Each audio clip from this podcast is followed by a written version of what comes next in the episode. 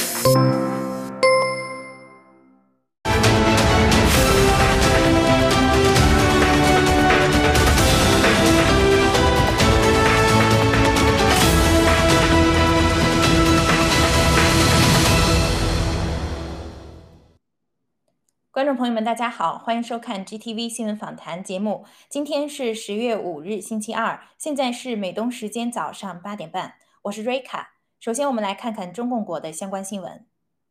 电影《长津湖》墙内热映，助力中共洗脑愚民。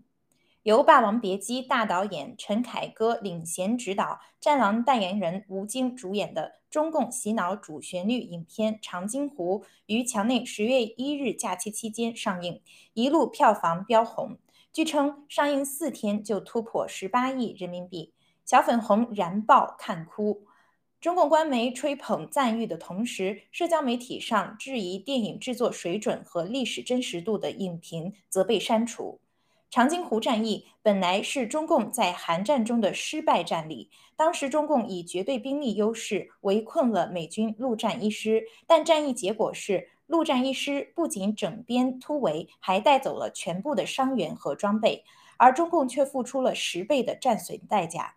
这就是中共一直没有拍摄长津湖战役题材影视作品的原因。但在资讯如此发达的今天，中共却敢于炮制出如此不顾历史真实、鼓动自卑的民主主义、煽动仇恨、维护统治的烂片，还获得一片叫好和叫嚣。不得不说，是很多被洗脑蒙蔽国人的悲哀。增加产业，花样年地产债务预期陷困局。继恒大地产危机暴雷，墙内著名地产大鳄花样年也在十月四日因未能偿还到期的两亿美元债务而陷入困境。消息公布后，花样年地产的美元计价债券跌至五美分，创历史最低纪录。信贷评级机构惠誉国际本周一也将花样年的评级大幅下调了四级，这是中共经济支柱产房地产行业陷入困境的又一迹象。花样年集团公司是总部位于深圳的大陆地产开发商，公司注册地设于开曼群岛。一九九六年由中共前国家副主席铁帽子王曾庆红的侄女曾宝宝创立。二零零九年香港上市，其他其地产开发业务重点布局华东都市圈、环渤海都市圈等一线、二线城市，以及粤港澳大湾区。国商日维稳，中共拘捕关押新疆少数民族。总部设在德国的世界维吾尔代表大会发言人迪里夏提宣称，在十一国殇日期间，新疆和田地区有至少一百七十名维吾尔人被强制性拘押，罪名是有抵触情绪、消极对待国庆升旗活动。哈萨克人权组织创办人塞尔克坚也称，中共新疆。伊伊犁哈萨克自治州当局于十一前大规模逮捕了一批当地的哈萨克族民众。警方称此举为国庆维稳措施。中共在新疆的人权暴行已被越来越多的国家认定为种族灭绝和反人类罪，但这些依然在迫害新疆各族人民的罪行表明，中共显然有恃无恐，绝不会停止作恶。新疆当地少数民族和穆斯林群体依然生活在恐惧之中。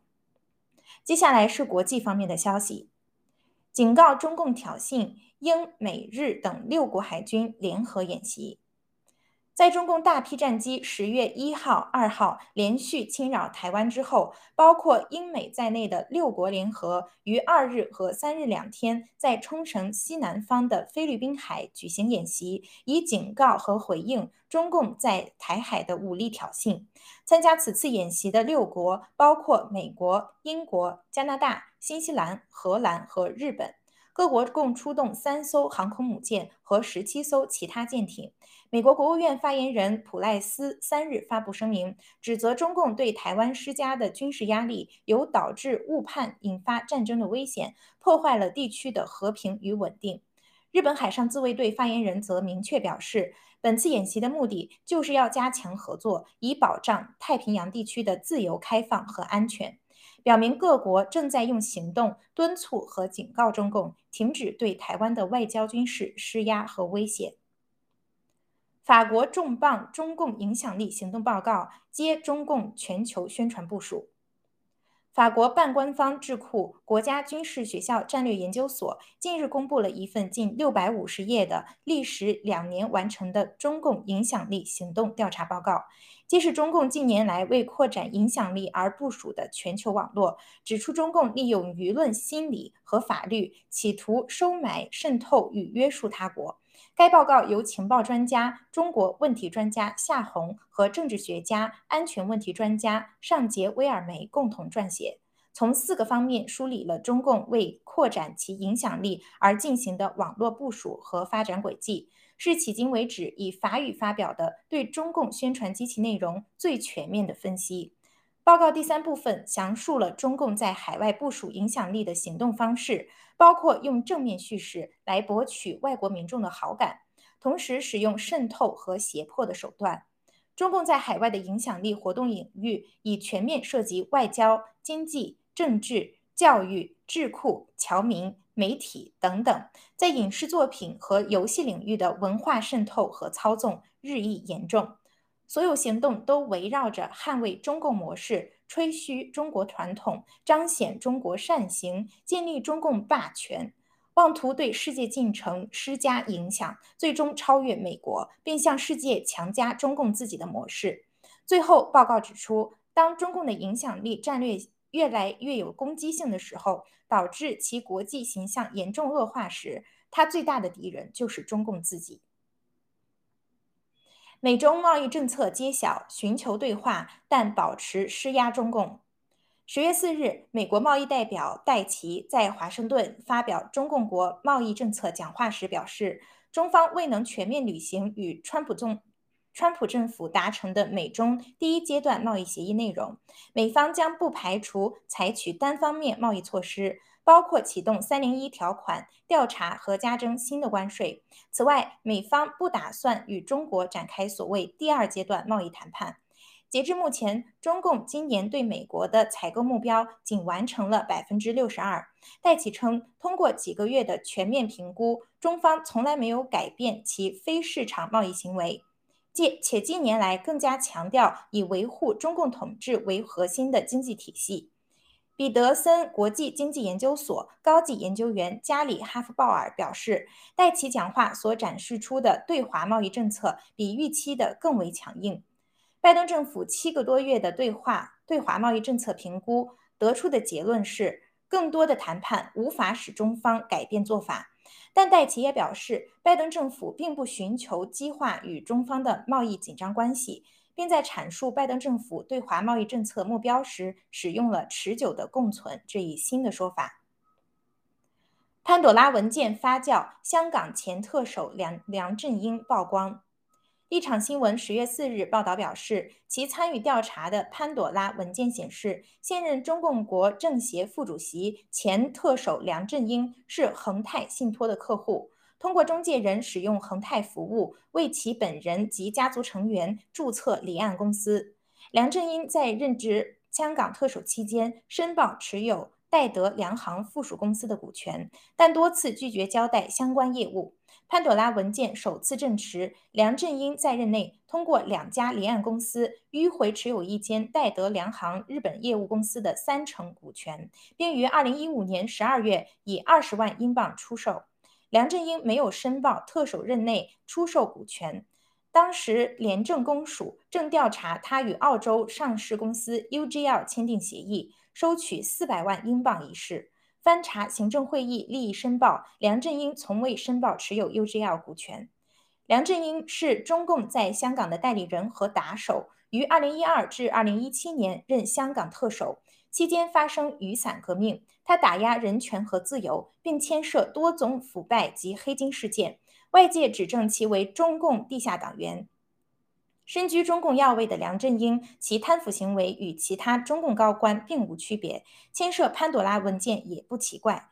梁振英当天通过社交媒体狡辩称，间接的股权持有和变动不必申报，他主动做出制度外安排，将所有的股权放入信托，他本人不行使决策权。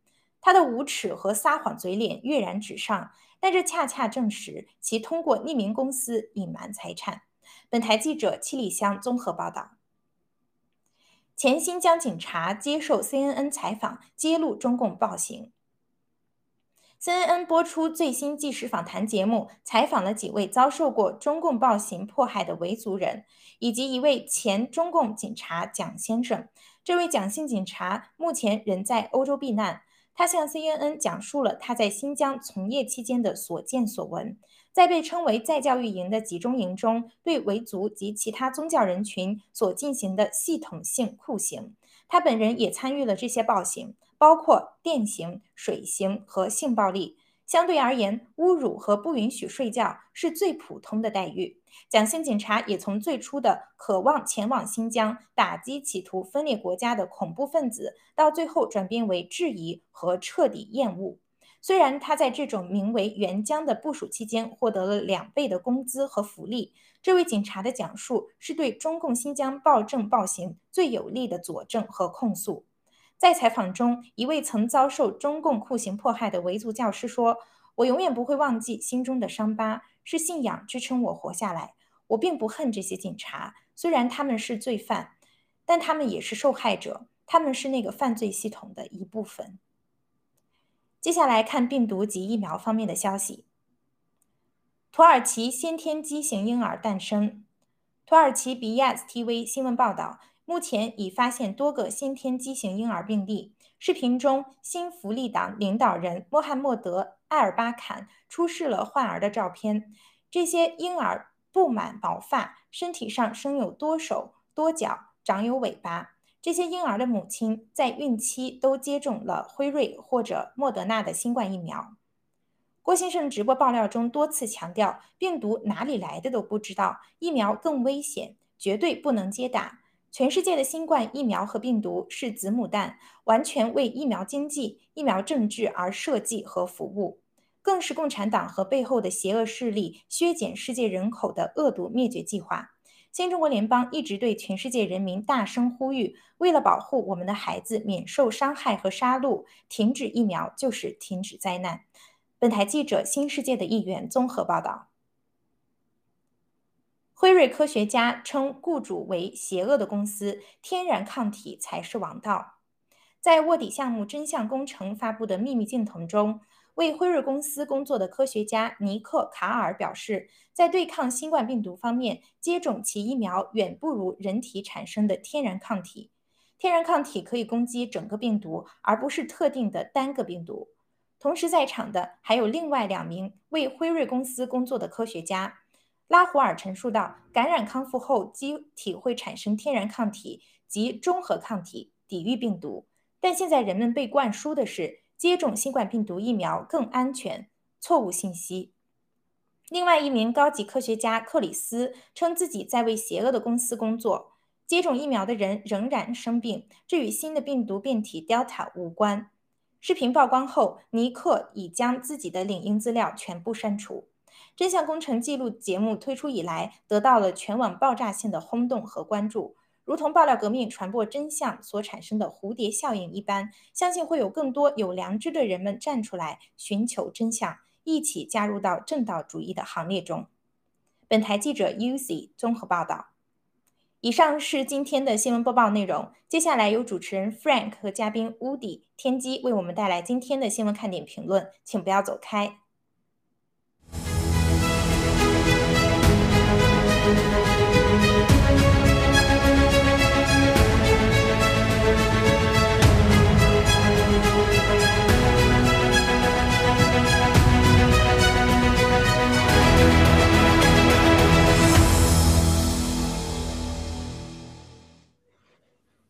观众朋友们，大家好，欢迎继续收看新闻访谈，我是 Frank。今天和我一起的是天机，还有文斌。文斌，请跟战友们打个招呼。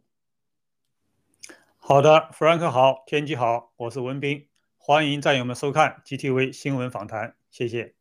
天天机有请。好，啊，Frank 好，Woody 好，还有刚刚主播 Rika 好，那感谢各位观众收看我们 News Talk，谢谢。好，那么今天呢，我们给大家带来一些这个新呃新闻的这个分享。首先，第一个呢是跟台湾有关的啊。那么台湾的这个国防部啊，还在他的这个 Twitter，还有在他的官方网站上，那么持续的发布这个共军的战机的动静啊。那么在过去的四天之内，共呃共军一共出动了多少架战机呢？那么我们看一下啊，超过这个啊一百四十架，一百四十。九架次的这个战机，那中包括这个歼十六啊、苏三零，还有这个 Y 八啊，还有这个轰六等等啊，等于说是这个大编队。那么这针对这种态势，我就想问一下天机，就是说这个呢，它嗯跟以往有什么不同？还有一个就是说，您觉得共军的这这连续的这种啊这么多架次的这种出动，它的意图是什么？有请天机。好的，谢谢 Frank。呃，我就说明一下哈，那个以往的话，大概是可能在也没有多往往前啊，大概两三天前了。他大概每一次出动，他们可能会分两次出动，一次可能是可能是早上，然后第二次就是可能傍晚或下午的时候。那他们每次出动呢，大概都是以十六到二十架次为主。那这个十六到呃二十架次，这大大概来说的话，就是一个小队一个小队为主。那他们目呃，当然啦，这个什么呃监呃。呃，歼灭的战机或者是那个轰炸型战机，那个都有。然后主要的话应该是来做侦查、侦查的动作。那这一次就是比较奇怪的是说，他现在一次就出动五十二架，那五十二架哈，那大概就是三三个小队了哈。那三个小队，他而且他这一次来看的话，你那个歼灭十六，没错是。最多的有三十四架，只是一次哦，一次。以往的话可能都是早上一次，然后或下午一次。然后现在的话就是他一次就出出动了三个小队。那主要的话就是你看那个轰六轰六机，轰六机有十六十二个架次，也就是说什么呢？那他这个你那个。如果说真的要攻打台湾的话，你真的真正要轰炸，那就是用轰六战机。那为什么？因为它是用轰炸跟那个多功能型的。呃，歼灭十六的话，它就是属于那个战斗机，就是你要护卫嘛。如果说我们台湾有一些防护动作的话，它歼灭十六就要做护卫动作。那真正要做到这个比较重点打击的话，那就是轰六了。那你在这事前的话，你它就要做做很多侦查动作，侦查的动作。也就是说，呃，它所有的像那个运八或者是空警五百啊，这些都是做侦查动作。所以说这一次就。很怪哈，这个我我也把特定是把这件事情问一下这个空军的朋友啊，他说他说他们也觉得很奇怪，说正常来说的话，一次像呃以他个人来说的话，他说没错，那个台台湾跟中共的的矛盾是越来越深，而且以他的个人来说的话，他不觉得说最近可能蔡英文政府有一些个过激的举动，那他也不知道对他来说，因为他他也不知道为什么这个中共最近就是对台湾的这个呃攻势就是越来越严重的，对，那。呃，他就看到说，哎，我从十六这个十六架这个是一个小队变成这个三个小队，他说，那他自己也也也有一个点说，那这个这一次的时候是，尤其是最近这个时候，那个中共是认真想要打，虽然说对他来说就是。可能对他来说啦，就是他有个数值，就说，呃，可能是在这之前，在今天这件事发生之前，可能中共打台湾几率可能是百分之十。那今天发生这件事之后，对他来说，可能就是已经是百分之五十甚至百分之六十。所以说这件事也造造成这个台湾的那个国军哦，也很清楚说，OK，共产党是是是确定要打了，尤其是他们在侦查方面，还有轰炸上方面，而且是就是说会做那种呃。呃，真正实质进攻的轰炸的轰炸的这一部分的话，这动作话确实是有做到位的，所以说他一次才会派出这个十二架，而且还派出三个机型来做来做这个阻隔中的作用。阻隔哪边呢？祖国这个呃，阻隔这个英国的航空母舰，还有美国航空母舰，它要就是把台湾这个西南到那个呃到东沙群岛这一部分，就是有个阻隔作用，然后他这边做个演习。好，分享到这边，谢谢。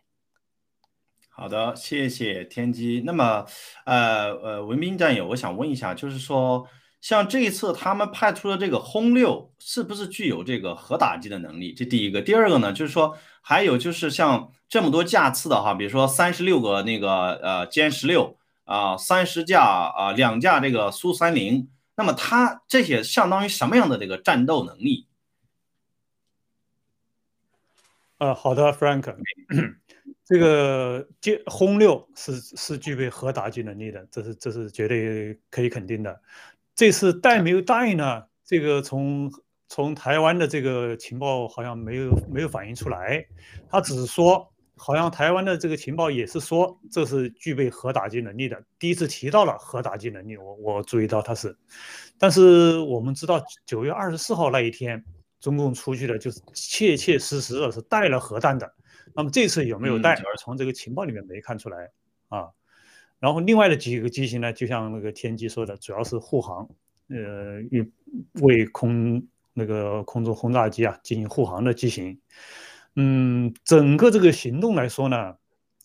呃，从刚才天机就是说战友说的这个台军的反应啊，我反正目前来说有点担忧，我感觉好像台湾台军方面没有做好充分的思想准备啊。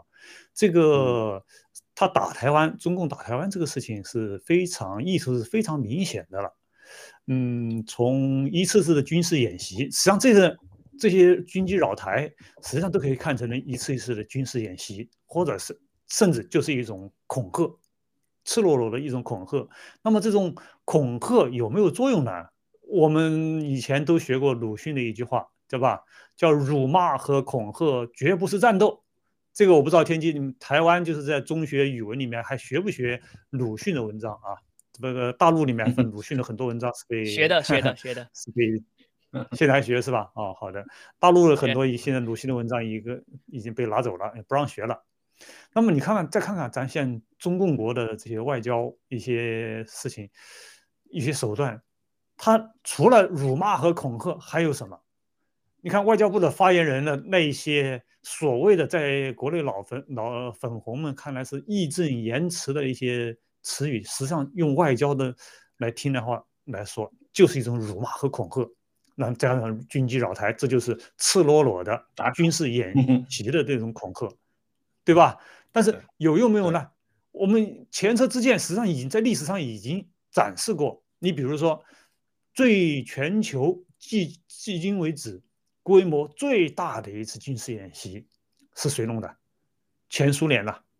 在八十年代的时候，大家不要忘了，在八十年代的时候，那一次演习是空前绝后的，那对西方整个阵营是可以说是把欧洲人吓破了胆的一次演习。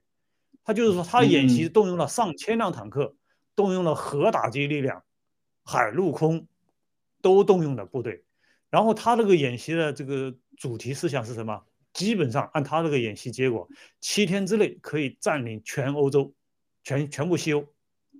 他有这个，他是真真实实的有这个能力的。有这个能力。当时苏 苏军的实力啊，他真正的有这个实力，不像你现在中共很多地方还是虚的。那但是有没有用呢？你就就以苏联这么强大的那个军力都没有用，撑不下去，最后的结果导致苏联的解体，对吧？那么你现在中共的命运可想而知是一样的。他这种一次次的加大的加大码的这种军事演习，一方面他的确是要为真正的入侵做准备，另一方面是一种越来越密集的心理上的一种压力，一种承压，给对方一种施压，一种恐吓。但这种恐吓有没有用呢？我认为是没有用的。你现在国际世界，国际世界军界的合作，你看看刚才我们瑞瑞卡在那个播新闻的时候也说了，六国的。各种海军的演习一直没有断过，你甭光是这个六国了，其他国家在在内，整个南海、东海一带的这个军演没有断过，一直在在练习，在演习啊。另一方面，台军的动作准备也在准备。你包括呃，我不知道天机有没有注意到，呃，台湾的外长好像提对此事表示评论的时候，好像提到了他看到的就是感觉到这是中共解体的前兆。我觉得这咱这个外长还是有水平的，这这句话说的有水平，大家大家觉得是不是？是的，是的。好，我分析到这里。嗯，呃，不好意思，我补充一下哈，嗯，现在就是比较怕，就是说，呃。中共会用武力去做这个威吓的动作，那重点是这个台湾的那个卖台贼啊，呃，我我讲的可能说不只是国民党，国民党这个是毋庸置疑的，现在就是比较怕，可能说呃蔡英文手底下人跟他汇报的事情的时候，到底是不是真实的，到底是不是有没有远见的，还是说只是一昧的，就是只跟他汇报这个呃可以巩固自己的政治资本，当然没有错，巩固自己的政治资本这是每个政治人物呃所要必须的，可是重点是说台湾你拿台湾的安全跟。呃，全世界的那个利益平衡上面来看的话，那么你如果说只为自己的这个政治资本去呃维护的话，那么是相当的、相当的呃短见的、短视的。而且呃，像中共他在呃十月呃这个这件事应该是十月十号发生这件事情，呃，其实还有一个很大一个重点就是说，台湾的国庆是十月十号，所以说这个也有一个意味，就是说他在十月十号国庆之前先做这个威吓的动作，那威吓好之后呢，可能再派台湾蓝金黄。的势力再去跟可能蔡英文的这个团队去做汇报，甚至是朱立伦可能再去讲几个，然后商界就去讲几个话，那可能要蔡可能要让什么台湾的政府去做一些妥协动作，所以说这个话是很可惜的。那这个也是我们台湾人就必须要警惕的。对，共军的武力并不可怕，可怕是我们台湾的内部的蓝金黄的势力跟呃背叛那个那个叛国贼。好，分享到这边，谢谢。谢谢天机，谢谢文斌啊，呃。那个台湾那边还是有人懂这个共军的哈，呃，不管是虚张声势也好，还是这个心理攻势也好，总而言之，言而总之呢，那么我们我们听郭先生爆料，我们也知道，那么共军对台湾的行动一定是里应外合啊，里应外合，那么就特别要留意这个台湾的这些卖台贼啊。好，接下来我们看一看一仔跟病毒有关的消息，我想很多做家长的呢会特别关心这个跟呃。这个病毒的疫苗的事情啊，那么呢，在英国呢有一个网站叫做 Daily Spectac，它呢发布了啊一个报告啊，这个报告呢是呃提出了很多的这个质疑。那么它基于什么呢？它基于就是啊一个数据的对比，对于这个十五到十九岁的这个孩子这个年龄段，那么拿去年呃六到九月份的呃死在英国在英格兰和威尔士。死亡的就是总的数量与今年同期做个对比，今那不同之处是什么呢？不同之处是今年他们打了疫苗，就是十五到十九岁的这个这个中学生打了疫苗。那么这个对比的结果是什么呢？就是增长了百分之五十以上啊，增长了百分之五十以上，人数上增长了多少呢？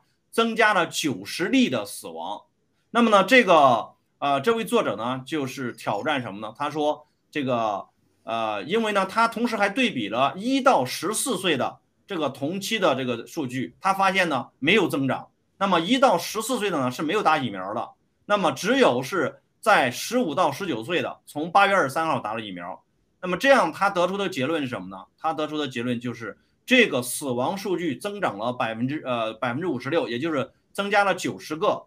那么这个同期的增长。是因为疫苗的原因，那么他希望呢，很多家长要特别就是要重视这个数据。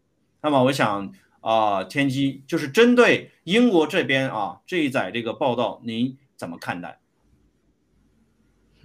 这个，我想这个 daily，呃，这个 daily 这个 report 哈，我相信哈，可应该也是看过我们报道革命的战友哈。那他想要从这不同层面来解释说这个疫苗的危险性。呃，刚刚好我们台湾的战友也有也有也有找出一些相关的资料哈。这个相关资料是什么呢？我们就找出去年火化的人数跟今年的火化人数。像今年的话，就相对的，就是成长大概百分之二十吧。我要是没没记错的话，就是就是以往就是比去年还要高很多，而且是同同期哦，同期哦，就是呃七月对比去年的七月，然后今年九月被对比九月，所以说我们当然也拭目以待，看下去说接下来十一月、十二月到底会怎么样，就是比去年还要高高很多。我们不管他怎么怎怎么离开这个人世的，就是比去年高。那现在这个 daily 那个什么这个这个 daily report 哈，他就想他说好，那我们就要看小孩嘛，小孩子就是正常来说的话。以这个呃保险业者来说，小孩子是是呃应该说就是已经过了这个六岁的小孩子是最希望这个被保险的对象。为什么？因为他们通常来说的话不会遇到什么什么意外，因为还在年轻气壮嘛，那还在就是受保护阶段，那大部分的话是不会遇到什么危险的。那么现在这个这个报告他就用这个角度来看说，那么为什么这个十五岁到十九岁的人开始死亡了呢？那么这中间有什么像今年跟去年有什么不一样的地方？然后他就跟告诉大家说，哦，原来是打了疫苗了，所以说他是想要借由这件事情告诉大家说，疫苗是有问题的，疫苗是危险的，那就给呃所有人就去考虑说，呃，这个到底有没有问题？好，谢谢。好的啊，谢谢呃天机战友。那么文明战友，请问就是针对这篇文章里边的这些逻辑上的分析，您是持什么样的观点？文文明战友，您是赞同他的观点，还是您有不同的这个不同的这个想法？哦，我赞同这个观点，Frank。它这个实际上就是显示了这个疫苗的真正的它到底是真疫苗还是假疫苗，真正有没有效果，这个数据来说话嘛。呃，虽然就是现在整个这个关键岗位，就是关键的这些科学家、一些政府啊、一些所谓的一些大佬啊、名人呐，被南京黄、被中共南京黄弄得已经是似乎是这个啊，似乎是有点那种叫礼崩乐坏的那那那种程度了，但是呢。还是西方社会的一些对基于科学的态度啊，很很多学者的这种科学精神，它没有消失。他们比中共国、比咱们国的国人更高的很多的地方，就是对于数据的分析、对于科学这个这种这种探索的精神呢，这些没有消失。他们可以从一些数据里面分析出事后背后的一些事实的真相。虽然有各种各种媒体的打压，但是。也还有像我们这样的一些星星之火，我们在黑暗中的，对吧？一些火炬，我们燃烧着，啊，我们照亮着这个整个这个整个黑暗在。那么他们是可以通过这些数据来分析出一些这个所谓的这个疫苗，它到底是真疫苗还是假疫苗？这个实际上很可怕的。你作为十几岁的小孩子，作为中共国，我们经常洗脑的宣传就是。孩子是祖国，是是祖国，所谓祖国的未来，对吧？祖国的花朵，在任何一个国家，实际上这都是一句真理。虽然是从 CCP 手里口里说出来的，但这个事实我们不能不不能否认。那么，这个孩子们成了这个疫苗的疫苗的这种这么大的一个受害者，直最直接的受害者，这个想想后果是很可怕的。好，我我就分析这一点，谢谢。嗯，谢谢谢谢文斌哈。那么观众朋友们，就是不管就是呃呃，就这个我们今天展示的这个数据哈，还有包括那个呃天机战友呃提供的就是台湾那边的火就是火葬的啊这些数据，这些增长的数据都表明了什么呢？都表明了疫苗呢跟这个死亡人数的增长它是一个这个呃正相关正相关。所以这些事实呢，就是说。如果我们的战友哈，如果是在英国的，或者是在欧洲的，或者在美国的，那么我们今天呢，就是在直播里边讲到的这个呢，大家也可以去传播给你身边的人，对吧？这些呢，恰恰如那个文明战友所说的，这就是他们西方的这些民众用了一些这个，就是这种分析逻辑分析的能力和一些这种呃这种常识来去质疑这个这个疫苗的这个事情，知道吧？这个我想就是说。只要是西方的稍微稍微他还有这些一些质疑能力的，那么他看到这个东西，也许呢，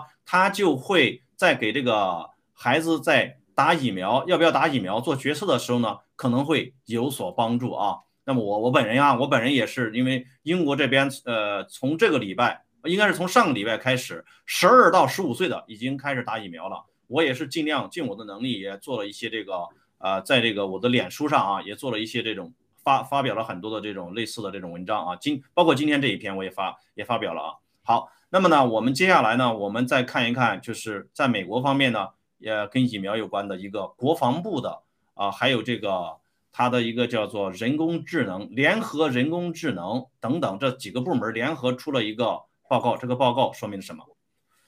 那么在这个报告里边呢，啊，这个这个单位呢叫做 JI JIC，就是叫做联合人工智能真呃人工智能中心啊，也是也同时呢还有这个五角大楼、国防部，还有其他这个呃一些单位，呃联合发布了一个报告。这个报告显示什么呢？显示呢六十五岁以上的这个新冠肺炎啊，也就是说这个得了这个 COVID。这个住院患者当中呢，他们有百分之六十呢是已经是 fully vaccine，就是已经是完全呃已经打完第二针啊。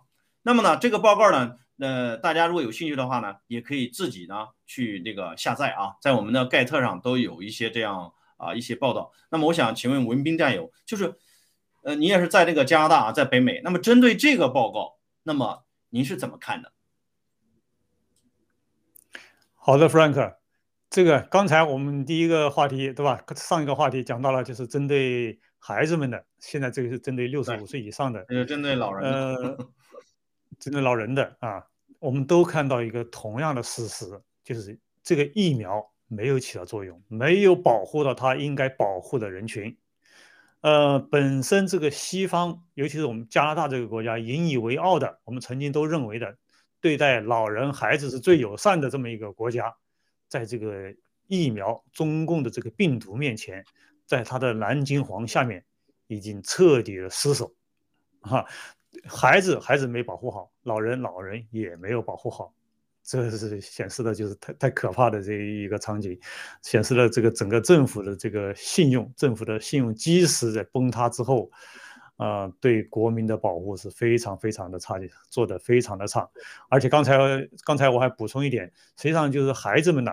上学已经成为一个很很关键的、很容易这个感染病毒的一个来源。呃，前前前一段时间我们听说过，对吧？嗯，菲菲是就是因为孩子去上学而感染的。那么我今天又听说，我们是另一个农场的，也是这个情况啊，也是有小孩去上学去感染了这个新冠病毒，那再也没有再给他想办法送药啊。所以，所有这些就说明是什么？说明就是咱们新中国联邦，咱们爆料革命的确是在治病救人，是把对老人、孩子和各个所有人人群的这种防护，我们真正的在做，做到了位，做对了。而这些曾经引以为傲的，就是我们以加拿大政府为例吧，啊，对老人、孩子的这种防护，在这次的灾难面前没有经受住考验。好，这是我想说的，谢谢。嗯，好的，谢谢文斌分呃分享的那个一些呃跟这个孩子上学有关的案例，我本人也碰到了啊，就是在学校是一个很容易传染这个病毒的场所，但是打了疫苗呢，确实也不能够解决问题，真的。那么我想问一下，那咱们天机战友啊，就是您您您您怎么看待这个问题？呃，我分享一下哈，就是像像近一年啊，尤其是最近啊，最近几个月，呃，郭先生一直在警告台湾说，台湾真的危险了。那么你在警告同时，你很多人都说他相信七哥所说的话，那到底有多少台湾人去做这个相应的准备，包含我自己？这个是我们非常非常就是要自己自我检讨一件事情。我们再说一件事情，呃，七哥也一直在讲说，羟氯喹加锌有效，伊维菌素有效，那还有青蒿素有效。你至少先背几个就是有用的。那到底有多少人有去背这件事情？对，那我现在就是再把这个话题回到这个这个这个报告吧。其实当初他这个报告啊，我深信啊，他们当初给的数据就是虚假的，甚至是说就是说他们可能会因因为说什么这个是有智慧财产的。有专利的，所以说你不能看。对，那你不能看的同时说，那他做出来的东西，你到这些呃人民或者说政府官员，你们到底有多少人是可以为自己去负责的？你敢说这个？因为人家的报告是虚假，没有那么透明的，你就敢给这个全世界所有人都去打一轮吗？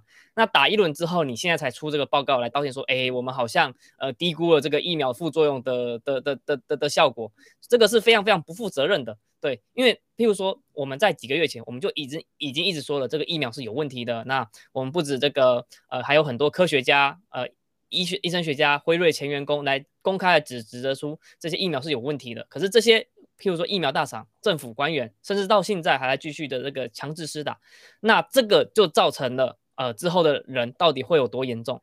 呃，昨天的七哥他直接说了，他说现在已经有三十亿的人口已经打了呃打了这些疫苗，那么我想。我们就算我们不要算十趴，我们算一趴可不可以？一趴的话就是三千万人口死亡。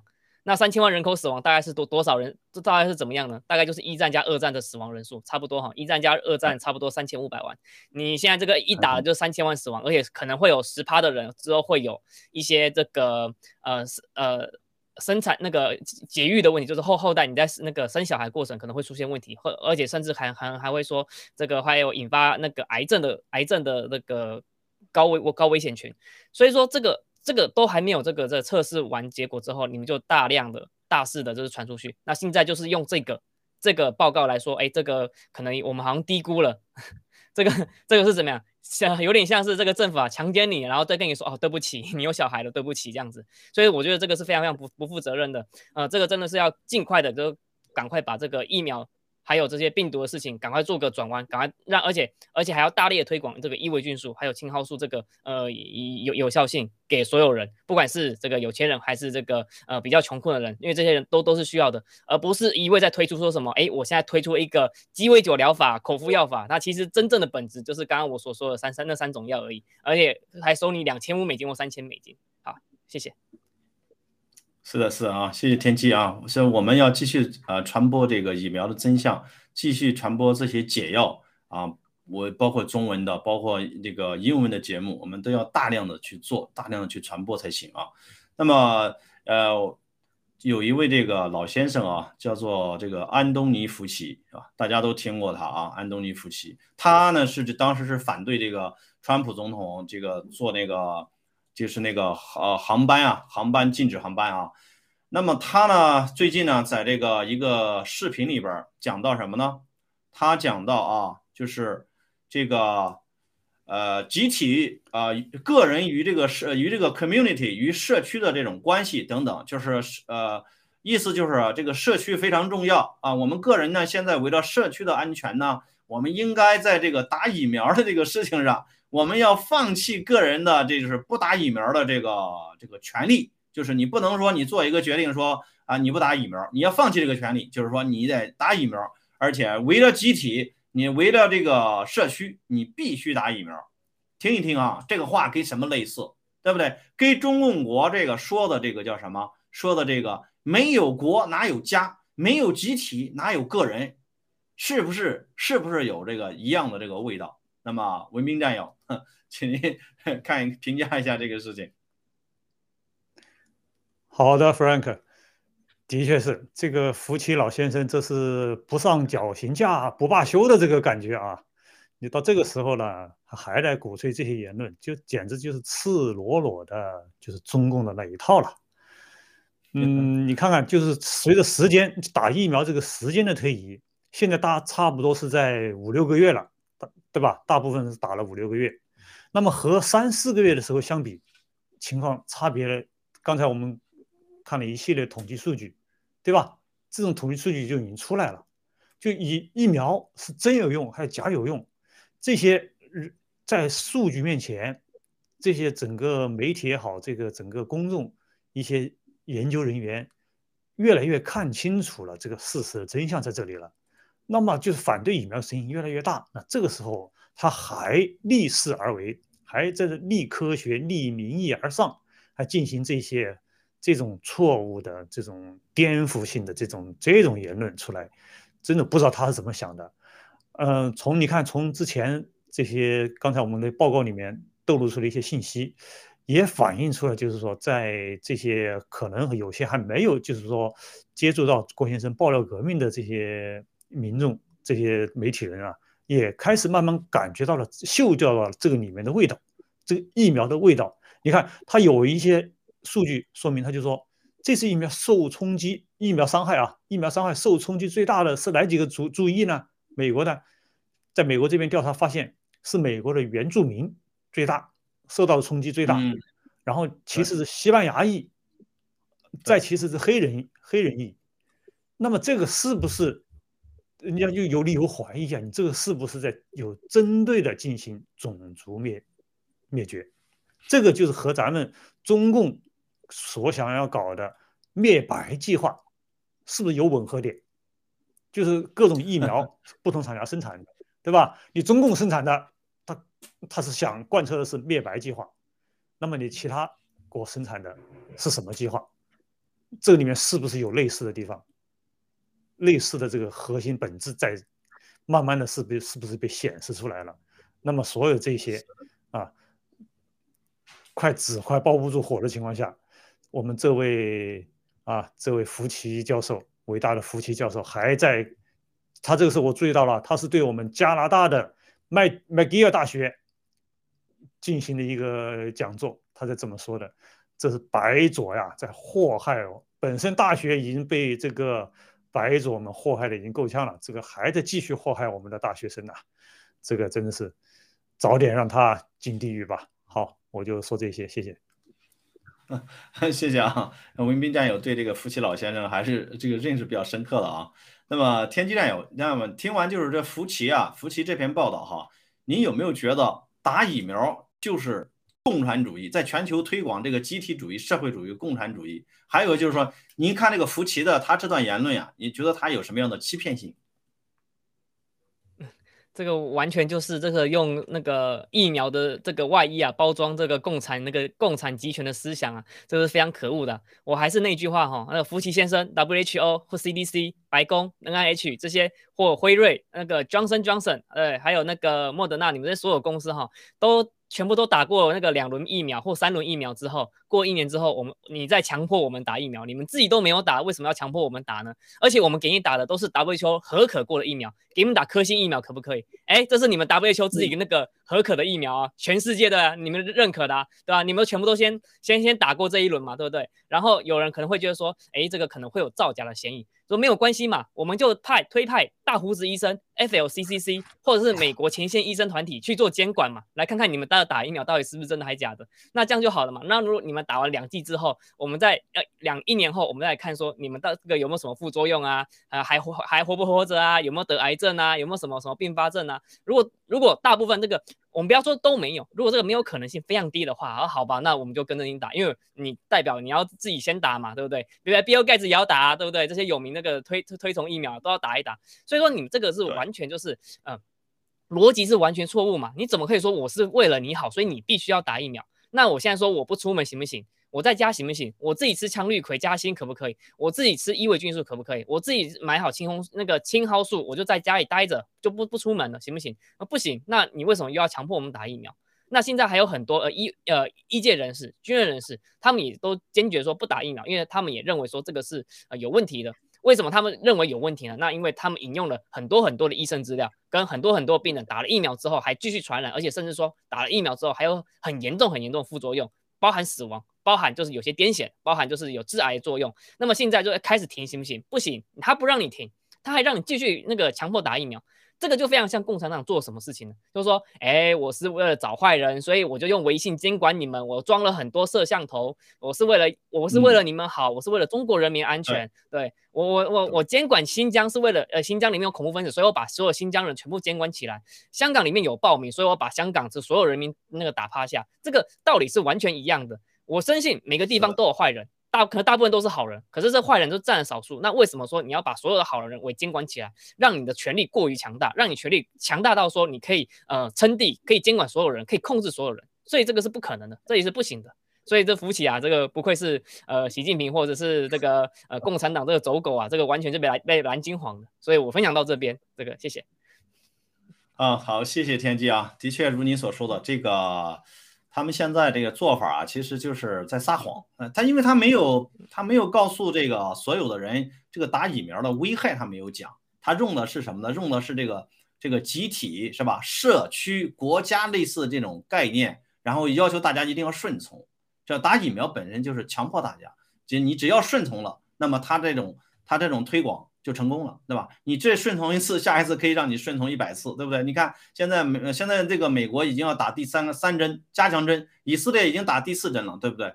所以呢，这个这些做法，它本质上来讲呢，真的就是这个共产主义，都是在撒谎啊，都在撒谎，非非常大的这欺骗性，因为他没有告诉我们所有人疫苗的危害是什么，疫苗到底是个什么东西，病毒到底是个什么东西，这些这些前提是不存在的啊。那么咱们这个呃，应该是在上上上期节目吧，咱们有讲过这个英国的油荒啊，那英国的油荒，那么英国的油荒呢，现在呢没有得到这个缓解，尽管呢就是在啊英国政府呢就是。啊，调用了这个军方的一些卡车，同时呢，也紧急这个向啊这个欧盟的这个 truck driver 啊这个司机啊说给五千个的这个这个工作签，结果呢只来了二只有二十七个人应聘。那么这些这个军方的这个呃这个帮助这个解决这个燃油危机呢，并没有立刻呃见到效果啊。BBC 啊这个卫报报道，还有其他的一些媒体报道说呢，还有可能要。这个延续一个礼拜，就这个油荒。那么另外呢，我们也看到，就是在美国方面是什么呢？呃，这个好多东西都在涨价啊，包括这个熏肉啊，包括这个呃这个鞋子啊，这个水果，还有一些新鲜的鱼，包括这个牛奶等等，所这些东西都在涨涨涨。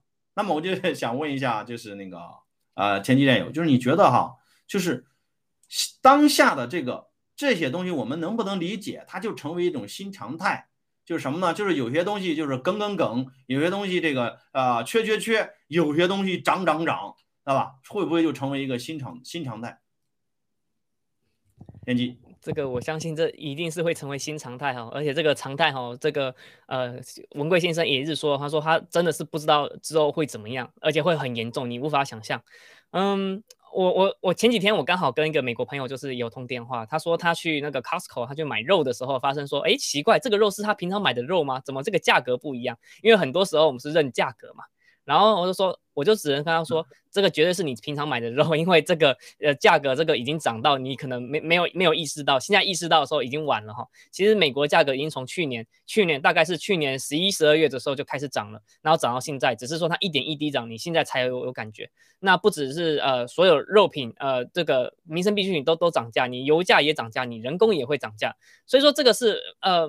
这个一定是之后这个长期状态。现在英国就他就只是把呃现在的问题这个展露出来说，哎，我们没有人送油了。那么我不知道还有没有其他国家哈，可能先进国家可能也会遇到这个问题哈。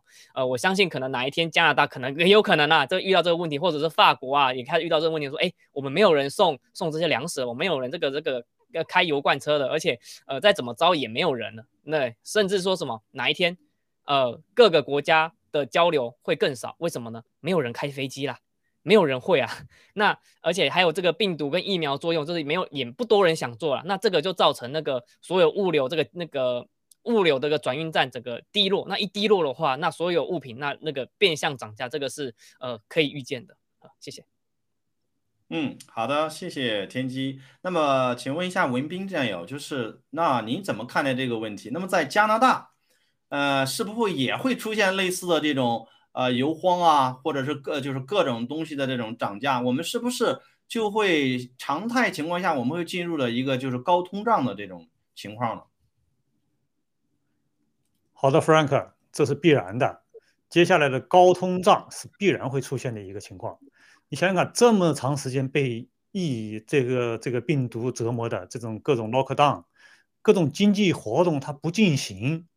那么这个经济活动不进行，它赖以生存的一些很多，它该应有的收入，政府也好，民间个人也好，他的收入就没有。现在靠什么来维持啊？靠的印钞啊！就说是这以加拿大为例，嗯，包括美国也有，其他国家我相信也有发的各种就是呃这失业保险金也好啊，各种就是什么病这个疫情的这种辅助金，这些怎么来？政府哪有这个钱呢？就是靠印钞啊！印钞的结果是什么？就是全面通胀的开始，对吧？然后你各种这个这种疫情的影响，让这种司机的短缺，这种卡车司机各种各制造人员的短缺，都会造成这种物质供应上的这个断裂呢。这一这一断裂的话，必然啊，再加上我们加拿大本身还有一个很特殊的一个地方，到冬天了之后，我大家都知道，我们这边那个下雪的天气会很多的。那么，其实扫雪就是一项非常重要的一个工程。你在政府没钱的情况下，你扫雪都得不到保证的时候，那你各个城市与城市之间的这种交通就会发生问题啊。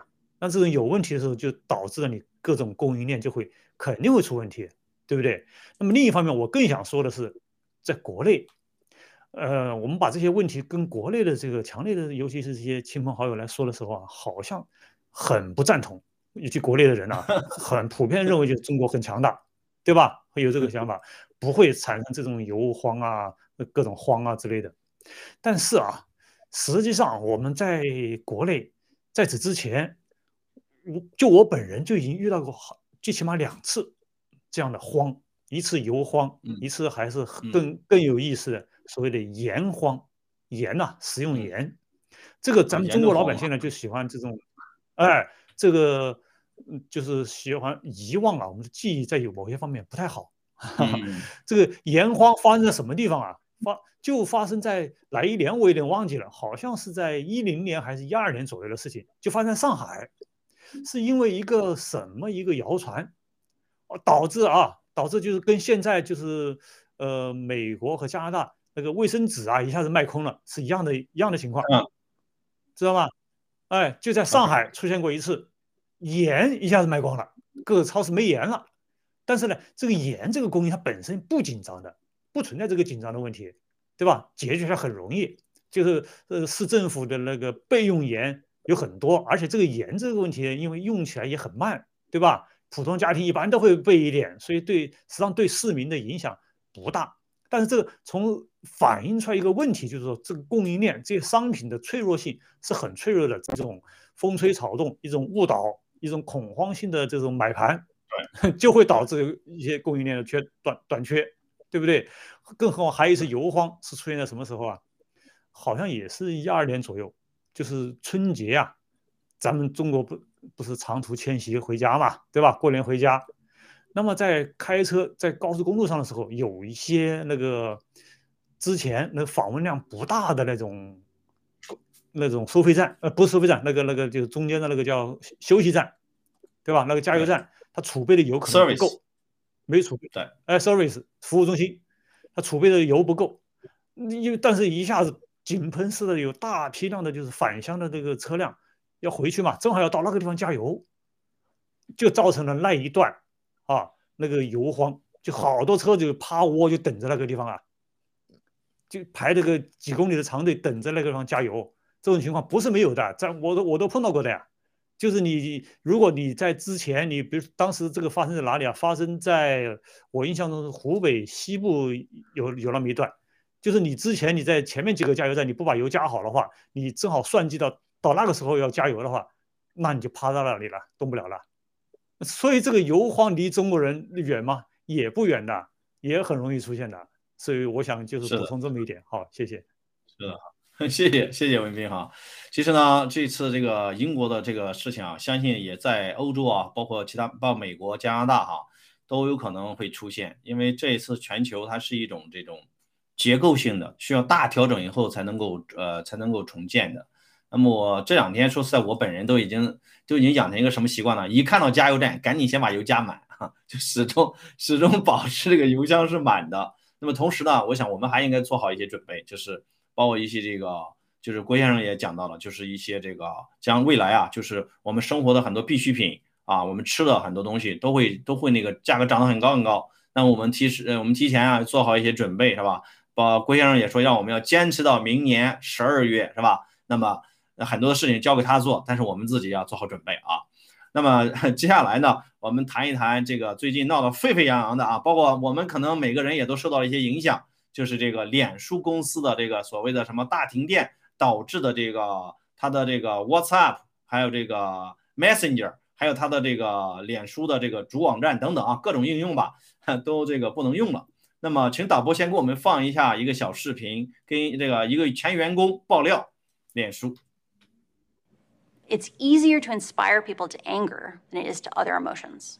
Misinformation, angry content yeah. Is enticing to people and Very keep, enticing. keeps them on the platform. Yes. Facebook has realized that if they change the algorithm to be safer, people will spend less time on the site they'll click on less ads, they'll make less money. To quote from another one of the documents you brought out, we have evidence from a variety of sources that hate speech, divisive political speech, and misinformation on Facebook and the family of apps are affecting societies around the world. When we live in an information environment that is full of angry, hateful, polarizing content, it erodes our civic trust, it erodes our faith in each other, it erodes our ability to want to care for each other. 嗯，好的啊，这个视频呢不长啊，那么我我给大家再讲一讲这个，就是这个视频的，就是 呃有几个东西，我觉得我我我是有点怀疑的哈。第一个就是说，他能够在这个 BBC，在这个 C 呃，在这个 CNBC 这些大的主流媒体上，一个前员工能出来爆料，这个事情本身呢，它就不简单，对吧？好，这是一个事情。第二个事情呢，在这次的就是这个啊，就是大的这个呃停电导致这个宕机事件之前。大家还记不记得，在这个前不久，有这个佛罗里达州的州长指示啊，要对这个呃脸书进行什么进行调查，他干预了这个州选举，对吧？这是前边了啊发生的事情。那么还有一个呢，就是说，在这个员工爆料里边，有些东西可能是真的，就是脸书呢，它利用就是大家的这种，就是呃诱使大家的这种啊愤怒。还有就是说，他挑拨大家的，就是就就进行这种拉仇恨等等啊，用了这些策略，让更多的用户呢愿意用他的平台，从而保证他的利润，这有可能是一个真实的事情，对吧？那么呢，我们把这些东西呢放到一起呢，我想就问一下，就是呃呃，文明战友，你是怎么看这个东西的？那么你是不是觉得就是说，呃，他的这种拉仇恨，对吧？这种煽动这种仇恨的这种做法？与中共的哪些做法呢？是不是有一定的相似性？伟明，好的，Frank，因为时间差不多了，我简短说一下，绝对是我完全赞同你说的。脸书的这一系列行为，呃，可能可以说师出中共，他就是向中共在学这些东西，一一些审查啊，一些一些手段呐，绝对是在学他们一些法西斯的管理，一些误导，利用仇恨拉仇恨。啊，利用群众斗斗群众来达到他自己的目的，那甚至是政治目的和经济目的啊。那么这个时候来宕机，说是因为电源的问题，正好又巧在什么？你刚才说的一系列事件巧合，在要对他进行调查，再有他的内部员工出来爆料，这种情况下来出现这一系列的事情，我不认为这是正常的啊，有理由怀疑他是在清理数据，为想逃脱罪责。那么。所有这一切说明，Facebook 就像它名字说的一样，非死不可。好，谢谢。好的啊，咱们听一听那个呃天机天机战友的分析。好，因为时间关系哈，我也直接说哈，不止 Facebook、Instagram 有，YouTube 也有，所以说它这个所有的演算法，它会造成就是说那个两个群体互相对立的话，那他们就有钱赚，他们平台就有钱赚，因为花更多时间在他身上面。谢谢。对。对对，好的啊，其实这个大家说的都比较都比较全面了，就是，呃，这个时刻呢，确实是让人这个怀疑啊，让人怀疑。那么还有就是，记得就是郭先生讲过，他的裕达啊，那个国贸那个那个那个底层都有三台劳斯莱斯的这个发电机在那儿，柴油发电机在那儿备着。那么我想请问，一个这个啊，这样市值四五千亿美元的这个脸书公司，它的机房里边难道没有电源的备份吗？所以我们要 多问一问为什么？其实这个事情可能刚刚开始啊。